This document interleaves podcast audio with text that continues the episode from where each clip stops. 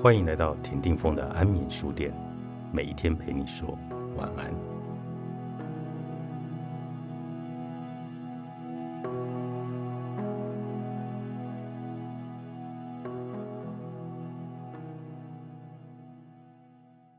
如何去爱自己原本的样子？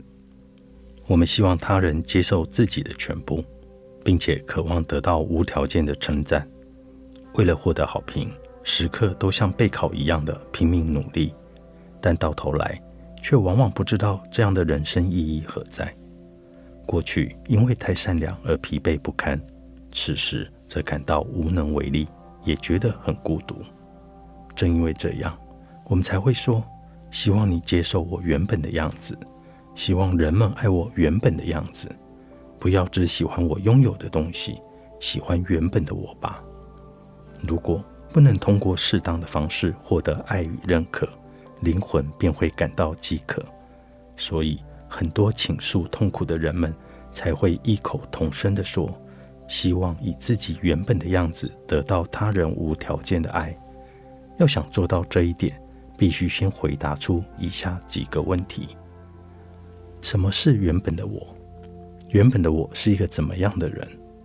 我了解原本的自己吗？我爱原本的自己吗？若能接受自己，才能从他人的视线中获得自由。只有清楚的了解自己，才能够分辨他人对自己的批判是否正当。换句话说。自己可以选择是虚心的接受他人传递的某种情感，还是选择置之不理。这样一来，就不必为了附和对方而察言观色，把自己放在中心，为自己而活。唯有这样，身心才不会感到疲惫不堪。何为自己原本的样子呢？世界上有很多优秀的人，相比之下，会觉得自己很差劲。有时候，不管自己怎么样努力，也不如别人；又或者是为了维持现在的声誉，总是战战兢兢的，生怕戴着的假面具被风吹掉。有时候，接受自己原本的样子，这句话听起来很像浮云一样的缥缈。原本的意思是可以被定义为收起他人视线的状态，先抛开他人对自己的期待。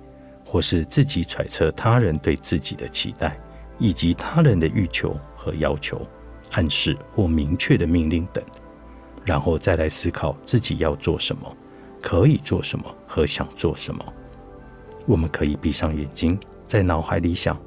当然，最理想的是能列举在纸上。你想过吗？怎么样？是不是觉得要做的事转眼就没了？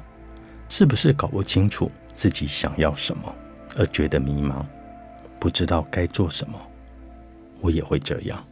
大部分的人也都会这样发呆。收起他人的视线后，不仅会觉得轻松，甚至还会感到浮躁不安。但你大可不必担心，只要用自己的东西重新填满，站稳脚步就可以了。在生活中，我们多少都会在意他人的视线，因为。我们希望受到欢迎，希望成为大家有好感的人。我们会尽量不做他人讨厌的事，也会努力揣测别人的心，即使做出让步或是吃点亏，也希望能与他人维持良好的关系。